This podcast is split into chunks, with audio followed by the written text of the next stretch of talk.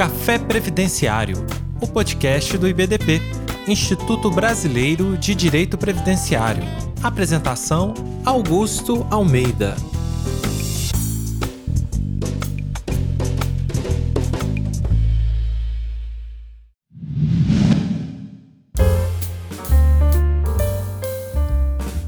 mais um Café Previdenciário e eu tenho um prazer enorme de estar falando aqui com você. Inicialmente vou me apresentar.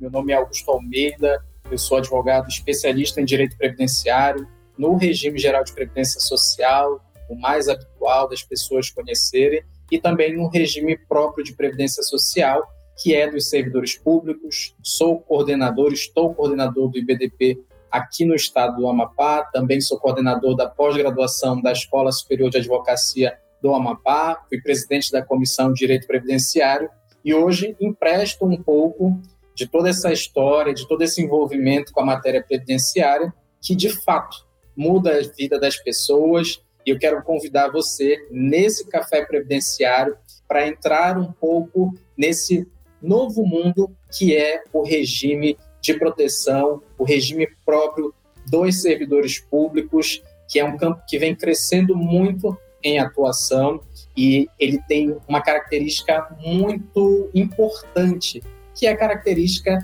da inclusão.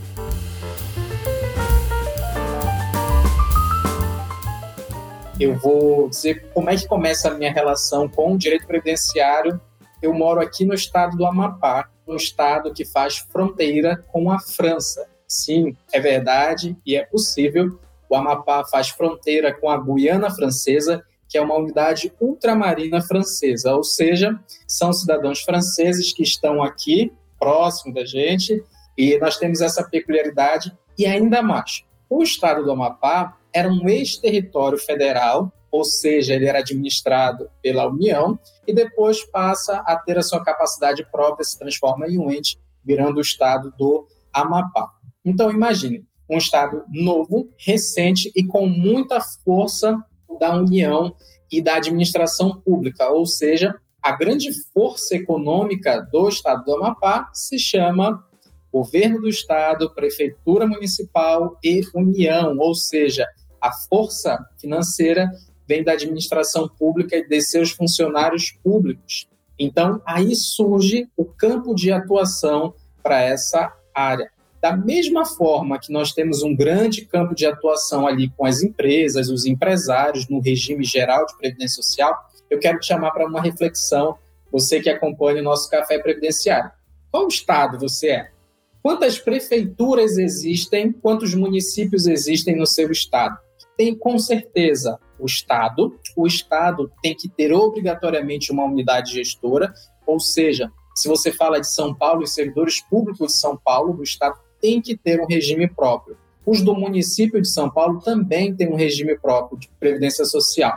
Hoje nós temos 2.221 regimes próprios espalhados pelo Brasil, sendo o da União, que não tem nome, não existe uma unidade gestora, então não tem União Previdência, é a Previdência da União. Nós temos dos 26 estados mais o Distrito Federal e nós também temos dois municípios. Lembrando que nem todos os municípios têm regime próprio de previdência social, mas a maioria que possui uma unidade gestora que implementa os benefícios previdenciários. E eu já aviso para você que são apenas dois benefícios concedidos pelo regime próprio de previdência social.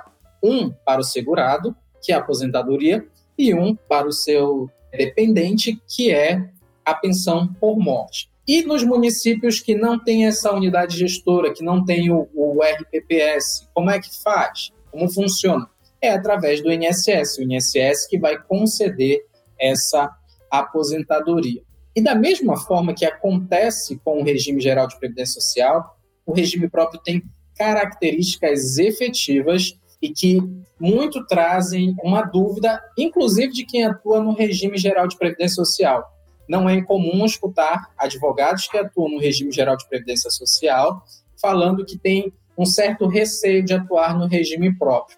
E a gente precisa fazer uma historicidade para entender por que essas falas ainda acontecem. A expressão aposentadoria para o servidor público, ela é apresentada pela primeira vez na Constituição de 1981 o termo aposentadoria para os servidores públicos. E o que, que se tinha desde o Brasil colônia? É que os funcionários públicos eram aqueles mais próximos à coroa, que tinham certos privilégios. E essa concepção ela foi evoluindo com o tempo. Então, nós temos ainda muito um preconceito com o servidor público, no sentido de que ele tem muitas benesses, muitos benefícios diferentes daquele que não trabalha para a administração pública, ou seja, para a União, para os estados e para os municípios. E assim foi por muito tempo um distanciamento entre o regime geral de previdência social e o regime próprio de previdência social.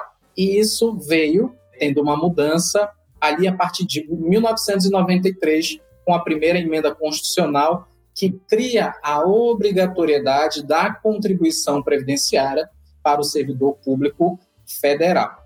E nesse tempo todo, o que ocorreu é que os estados e os municípios e o Distrito Federal, eles eram obrigados a copiar a legislação federal. Ou seja, se o servidor público federal tem uma regra de aposentadoria, não caberia aos municípios, ao Estado, criar novas regras. Simplesmente era de reprodução obrigatória. Ou seja, os estados e os municípios pegavam essa legislação, e apenas reproduziam na sua lei orgânica ou na sua constituição estadual. E assim vem o caminhar. Mas para falar de servidor público, nós precisamos distinguir que ele vive em dois ecossistemas, em dois universos que são muito próximos e que o advogado pode atuar em ambos e ter retorno tanto social, realizando o seu míster, o seu exercício, como também o retorno financeiro, que é clássico da nossa atividade. Nós estamos falando que o servidor público ele tem dois regimes jurídicos de atuação. E eu vou explicar para você que está acompanhando aqui o nosso café previdenciário o que são esses regimes jurídicos. Nós temos o primeiro regime jurídico, que é o administrativo. Ele trata do conjunto de leis que vão fazer a, a vigência, que vão reger esse servidor enquanto ele estiver em atividade no serviço público. Ele pode ser seletista, ele pode ser estatutário, ele pode ser de um regime especial, que é o do, de quem tem o mandato eletivo, e ele pode também ser do, do militar. Então, nós temos efetivamente um conjunto de normas que vão agregar e dizer quais são os direitos e deveres desse servidor enquanto ele trabalha. Um exemplo: quem tem direito aqui aos anuênios, aos quinquênios, às licenças prêmio, licença sem vencimento, quais são os deveres desse servidor público, estágio probatório. Então, aqui é o conjunto de regras desse servidor. E do outro lado, nós temos o regime jurídico previdenciário, que vai cuidar das regras que tratam de aposentadorias, pensões e inatividade dos servidores públicos. E aqui é importante entender e verificar que um agrega no outro. Eu não posso simplesmente atuar com um servidor público sem olhar o regime administrativo dele. Se a administração pública não implementou, por exemplo, alguma vantagem pecuniária para ele, como um quinquênio, como uma questão de um benefício que deveria ser implementado na sua folha, no seu contra-cheque, tenha certeza que esse valor que não está verificado, ele vai fazer falta na aposentadoria.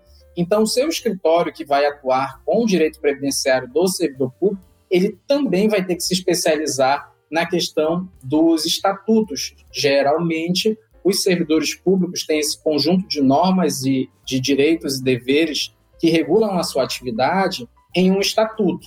Então, nesse estatuto vão ter todas as regras, como é que acessa o serviço público, quais são os direitos, quais são os deveres desse servidor público. E aí nós temos as regras previdenciárias que são vigentes e que vêm sendo alteradas tempo a tempo para preservar uma coisa que se chama equilíbrio financeiro e atuarial, que é muito utilizado pelo Supremo Tribunal Federal para qualificar e para apreciar as reformas, dizendo que está nesse campo, no equilíbrio financeiro e atual, a regra que garante as reformas. Então, nós temos que entender o servidor público nesses dois universos. Primeiro, é o universo que está garantindo os seus direitos enquanto ele está na atividade e também o regime quando ele não está na atividade.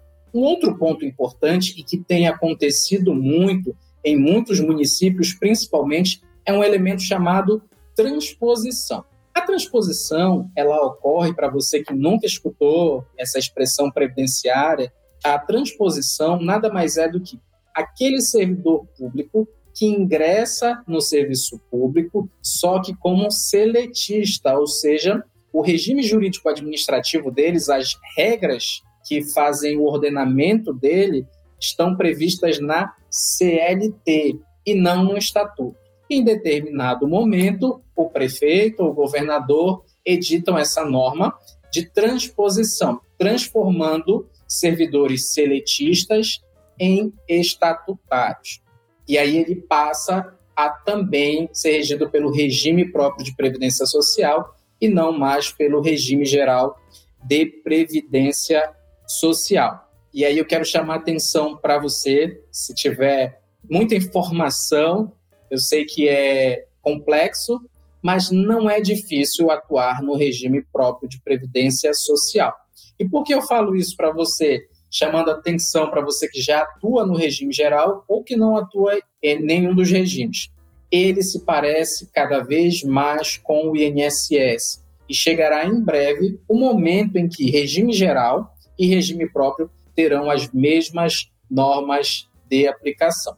Você lembra que eu acabei de falar a emenda 103, ela inovou, e é nesse ponto que eu quero chamar a atenção para você. A emenda 103, inicialmente, ela ia tratar da reforma da União, dos estados, do município e do Distrito Federal, ou seja, ela ia tratar de todos os entes federados. Mas o governo, ao verificar a dificuldade da aprovação dessa emenda, resolveu que ela trataria apenas de dois grupos: do regime geral de previdência social lá do INSS e também do regime próprio dos servidores públicos da União. E olha só o que, que pode acontecer, e eu vou te dar um exemplo agora. Com a emenda 103, foi revogado o texto constitucional anterior, ou seja, é um novo texto que está em vigência. Mas, por exemplo, para o estado do Amapá, da onde eu falo, ainda não ocorreu a reforma da Previdência. Isso significa que o texto revogado ainda é válido no estado do Amapá.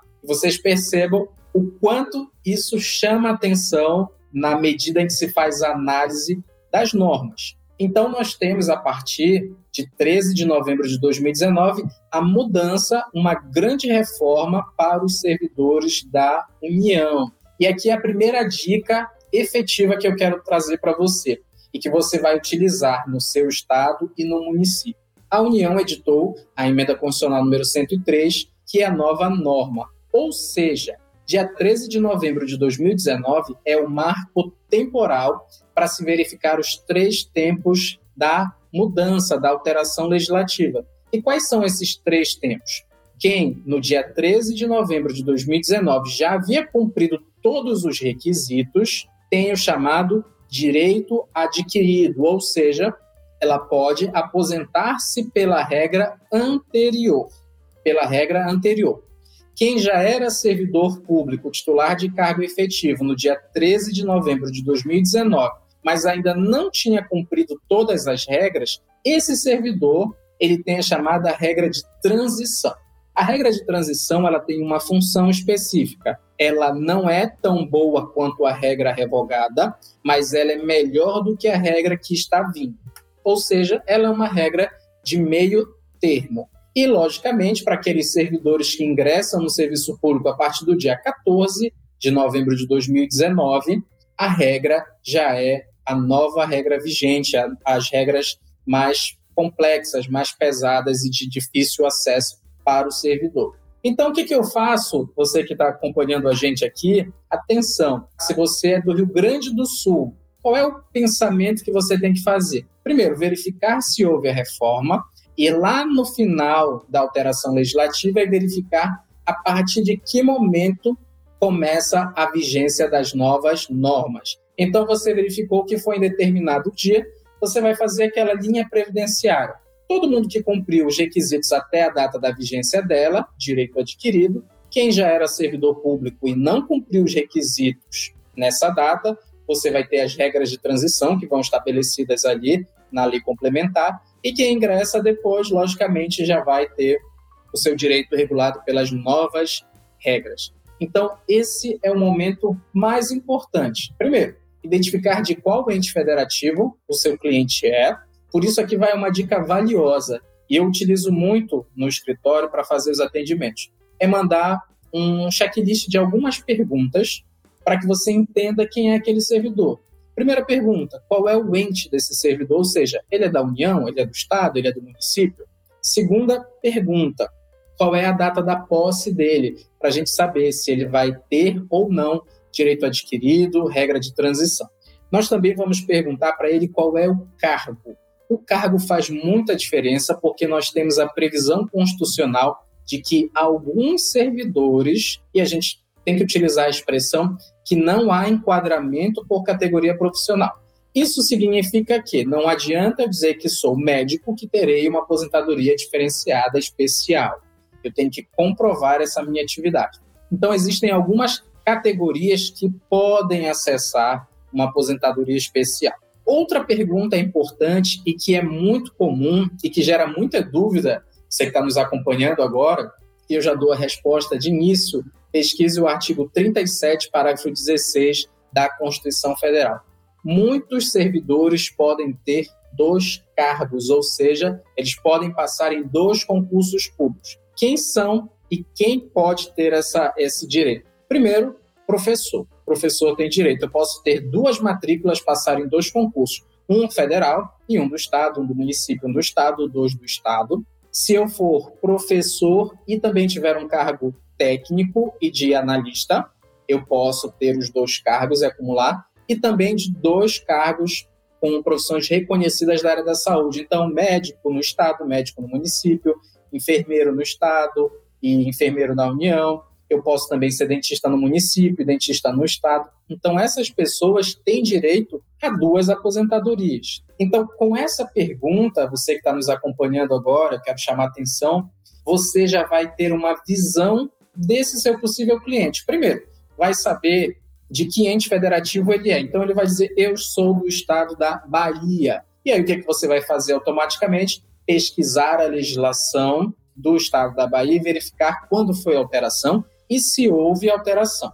Depois, você vai identificar qual é o cargo dele. Então, ele disse que é médico. Aí, você já verificou que é uma profissão regulamentada da área da saúde, você já vai fazer um asterisco que ele pode ter direito a uma regra diferenciada, uma regra especial. Depois você vai verificar se ele tem duas matrículas, se ele pode ter essas duas matrículas, se é o caso ou não de acúmulo legal. E aí você vai verificar a data da posse e a idade dele. Pronto. Você, com essas perguntas, você não tirou o efeito necessário da entrevista, mas agora você já sabe com que servidor você vai falar e com que servidor você vai dialogar. Depois disso, você está pronto e preparado para fazer o atendimento desse cliente. E aqui eu quero chamar a atenção para algumas características que o servidor público tem, e eu vou te dar essa que é fundamental, e como você pode efetivamente vender, e a palavra é essa, vender o planejamento previdenciário para esse servidor público.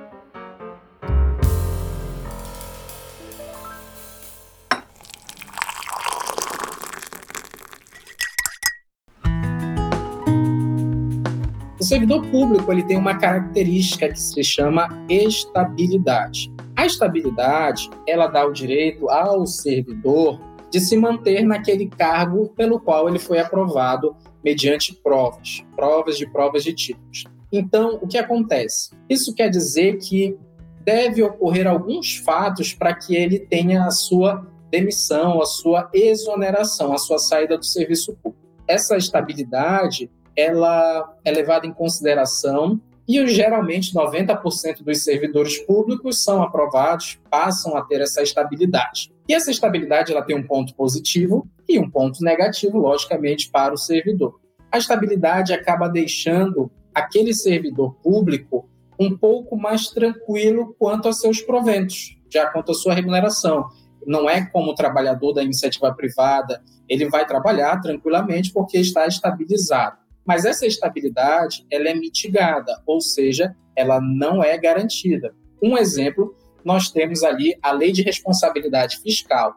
Isso quer dizer que se as contas do Estado estiverem muito apertadas, ele pode promover a quebra dessa estabilidade do servidor público. Então, o servidor público parte muito desse parâmetro. E como, para passar no concurso público, ele acabou estudando, tendo que se dedicar aos estudos sobre o direito, ele tem a noção de como ele vai se aposentar. Só que você já sabe que as regras vão mudando de tempo em tempo e agora elas estão cada vez mais rápidas. Então, esse servidor ele acaba esquecendo como é que vai ser a aposentadoria dele, como vai ser as regras, acaba não ficando atento tanto como serão essas regras, e aí quando ele está próximo de se aposentar, ele geralmente leva um susto.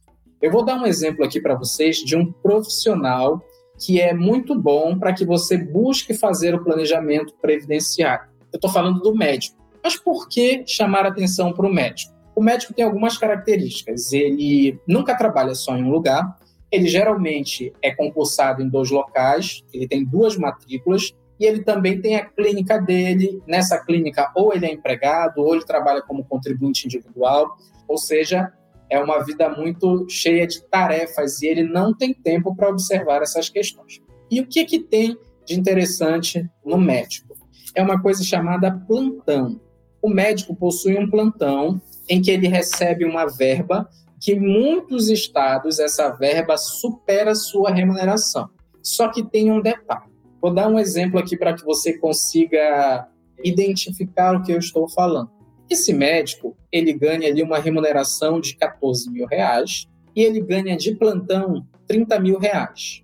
Ele também ganha um adicional de insalubridade ali de 4 mil reais. Ou seja, a renda dele, a remuneração dele é de 48 mil reais. Mas quando ele for se aposentar, quando for aposentar-se, não estão inseridas no cálculo o plantão médico de 30 mil reais, nem o adicional de insalubridade por ser uma verba própria em labore, ou seja, própria de quem está trabalhando. O que isso significa? É que em atividade, esse médico recebe 48 mil reais. E quando for se aposentar, dependendo da regra, ele receberá 14 mil reais ou um pouco menos. Você consegue perceber, você que está nos acompanhando aqui no Café Previdenciário, o quanto isso faz diferença? Ele não tem essa informação, ele pode até saber, mas não leva muito em consideração.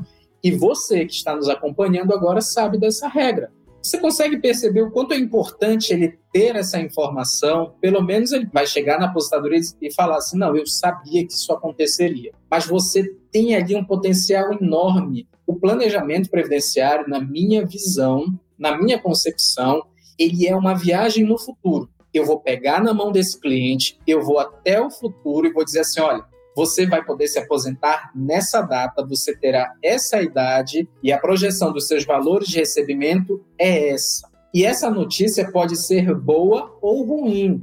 E aqui também deixar uma afirmação para você. O advogado, no momento do planejamento, ele não tem compromisso em dar boas notícias. O advogado tem um único compromisso, de trazer a verdade como diz a nossa querida professora Maura Feliciano, o seu patrimônio que ele juntou durante todo esse tempo de trabalho.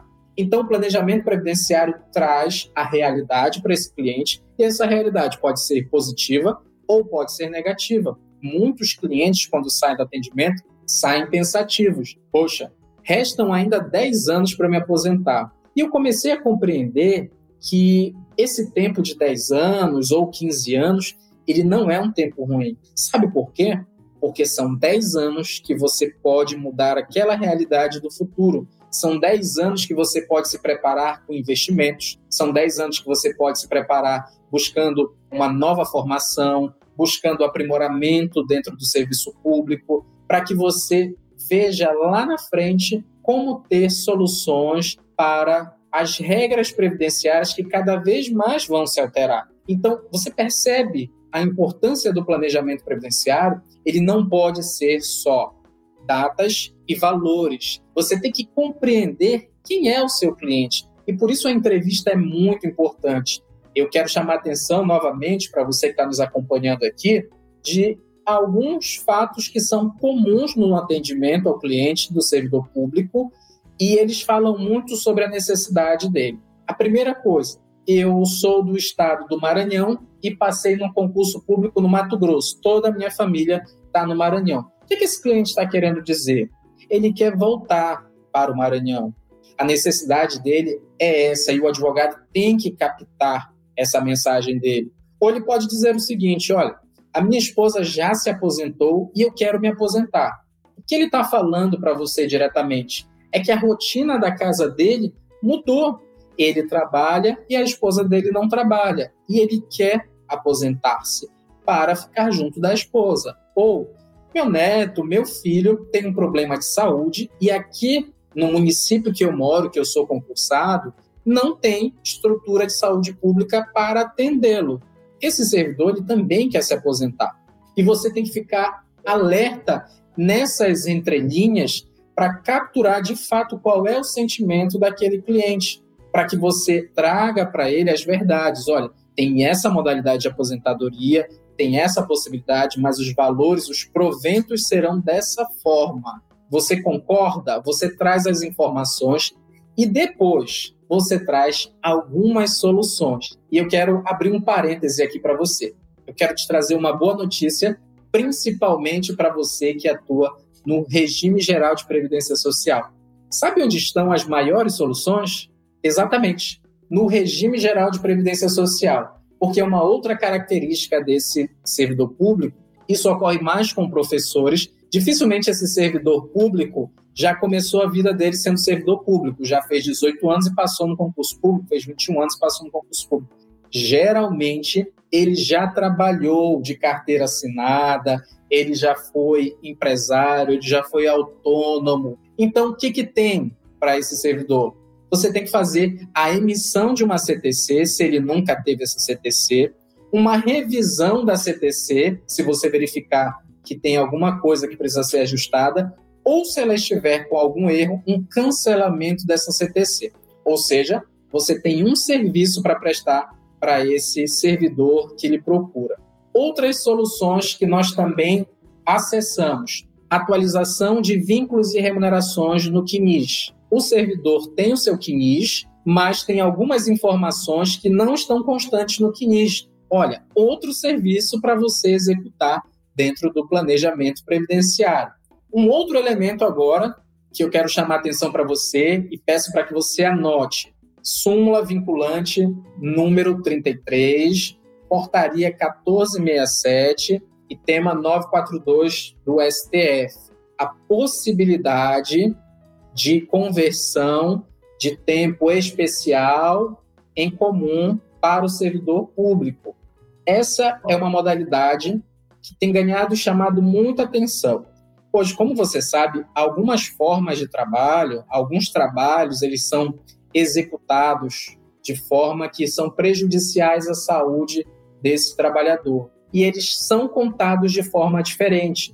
Por exemplo, para um profissional que trabalha numa secretaria de administração, o tempo dele vale exatamente um. Então, um ano vezes um, ele vai ter aquele tempo. Mas para a mulher que trabalha em condições especiais, aquele tempo para ela vale 1,2 e para o homem vale 1,4. Então, a solução para a aposentadoria do seu cliente efetivamente pode estar nessa conversão. Então, você tem que ficar muito atento. Se você quer entender um pouquinho mais, eu peço para você acessar os anexos 3 e 4 da portaria 1467. Comece a estudar a portaria 1467, que ela está regulando todos os, os RPPS do Brasil, da União, dos estados e dos municípios, e ela, nesses anexos, traz como se dará o reconhecimento desse tempo especial.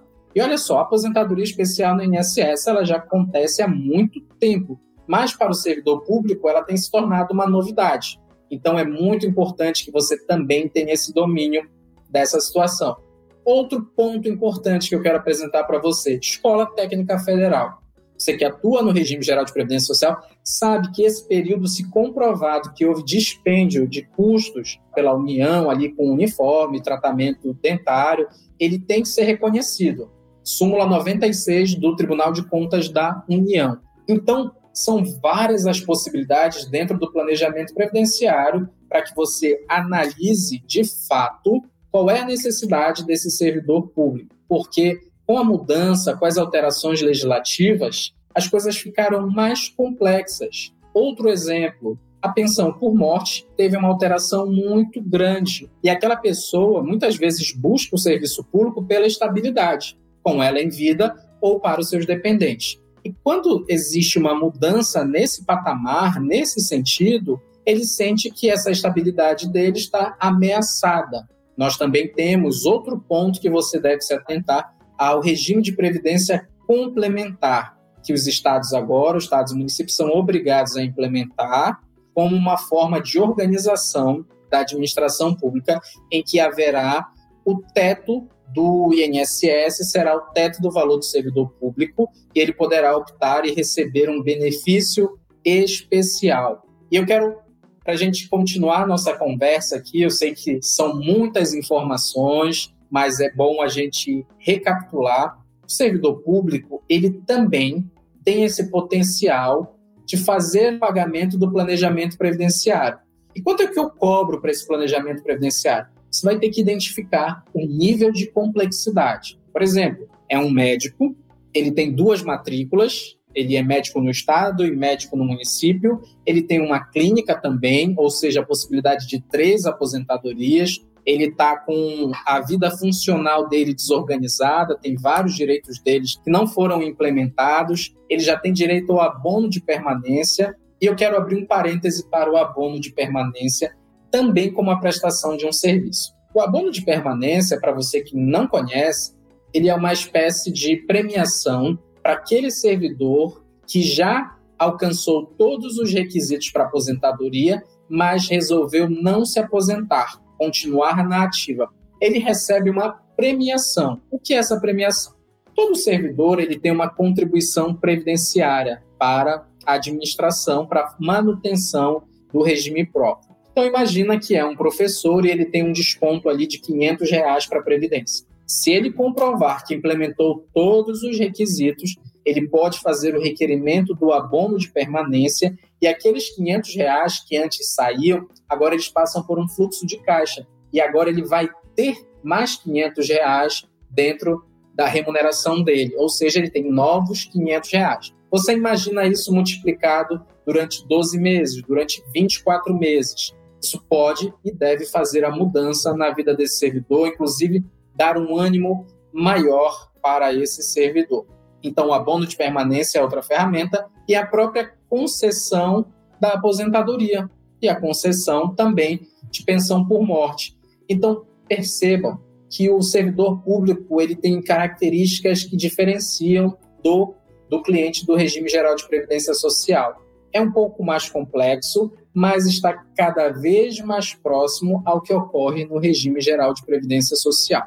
Então, eu quero reforçar para você que acompanha aqui o nosso Café Previdenciário, podcast do IBDP, para chamar sua atenção. Como é que está aí no seu estado? Como é que está aí no seu município? Você tem visto o debate sobre previdência do servidor? Tem ficado um pouco acanhado? Faz essas ações, tem interesse em fazer essas ações, esse planejamento previdenciário. O planejamento previdenciário, para você que está nos escutando aqui, eu entendo que ele é uma ferramenta obrigatória, obrigatória para todos, todos. O que é o planejamento previdenciário? É uma organização, é um plano de ação, é um olhar para frente, olhar como será, como eu vou ser, e principalmente observando nós passamos por três fases na vida. Enquanto criança, enquanto adultos ativos, gerando renda, e aquele período que a gente vai para o que nós chamamos de descanso, que é a aposentadoria, em que o corpo pede, o corpo e a mente pedem que você se desfaça de algumas atividades e, de fato, vá aproveitar um pouquinho mais tudo que a vida tem para oferecer. Só que o número de servidores públicos que se aposentam e precisam voltar para o mercado de trabalho com 60, 61, 62, 65, 66 anos é absurdo. e ele não volta para o mercado de trabalho em condições iguais. Ele não consegue retornar para o mercado de trabalho. Isso causa uma angústia, causa uma decepção e muitas vezes leva esse servidor a adquirir doenças psicossomáticas, como ansiedade, transtorno de ansiedade generalizada, síndrome do pânico, depressão. Então percebam, duas coisas são fundamentais hoje na vida: tempo e informação. O planejamento traz esses dois elementos em uma única análise. A informação, como é que vai ser, qual é o relatório, qual é o diagnóstico e o tempo. Qual é o tempo que eu tenho para mudar essa situação ou qual é o tempo que eu tenho para chegar onde eu queria. E aí entra outras ferramentas também, o planejamento financeiro é fundamental, principalmente porque na administração pública, no serviço público, a gente vai encontrar diversos profissionais recebendo os mais variados valores, respeitando, logicamente, os tetos estabelecidos na Constituição. Mas você vai poder atender um professor, um enfermeiro, um médico, um procurador do Estado, um procurador do município, um juiz, um promotor, um fiscal de tributos. Você consegue perceber quantas carreiras você pode trabalhar, quantas pessoas você pode atender?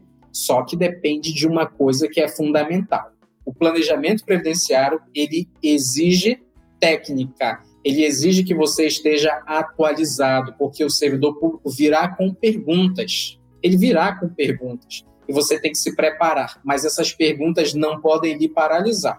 Elas têm que ter o efeito contrário, na verdade, elas têm que fazer com que você busque mais conhecimento. Então, Augusto, como é que eu começo a estudar? Primeiro, vamos fazer a análise do artigo 40 da Constituição, desde o 37, 37, 38, 39, 40 da Constituição. Vamos ler ali a emenda 98, a emenda 41, a emenda 47, a emenda 103, a portaria 1467.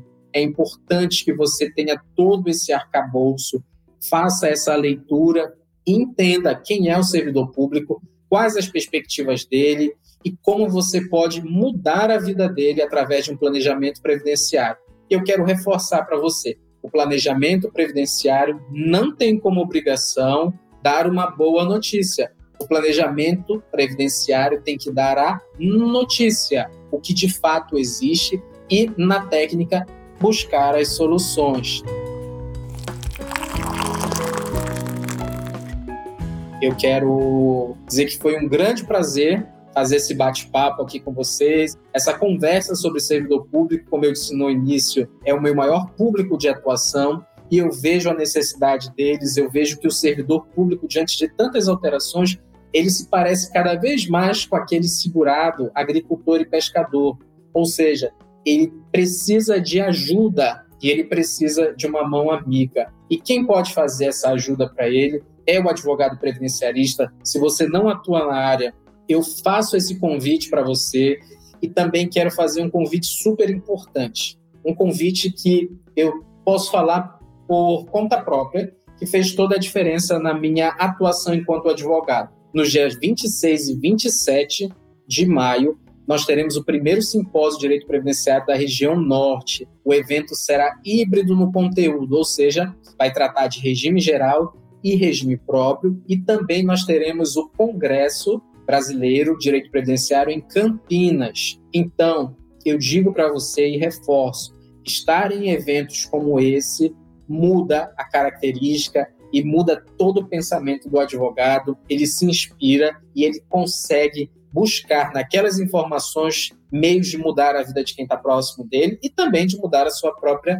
vida. Então, eu quero reforçar para você que é da região norte, região metropolitana de Belém, Ananindeua, Marituba, Castanhal, do estado do Amapá, do Amazonas, Tocantins, Roraima, Rondônia, Acre, Amazonas, Piauí, Maranhão, de todo o Brasil, fazendo esse convite para você estar nos dias 26 e 27 de maio em Belém para o primeiro simpósio de direito previdenciário da região norte. E eu quero deixar aqui um forte abraço para você, para que você, se tiver a vontade, de atuar no regime próprio de previdência social, não desista e busque sempre a técnica. Foi um prazer falar com vocês e a gente se vê no próximo Café Previdenciário.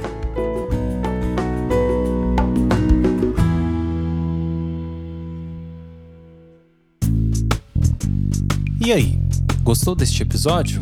Compartilhe com seus amigos e associe-se ao IBDP através do site ibdp.org.br e tenha acesso a vários cursos, eventos e muito mais. E lembre-se, às terças-feiras temos um encontro marcado por aqui. Até a próxima!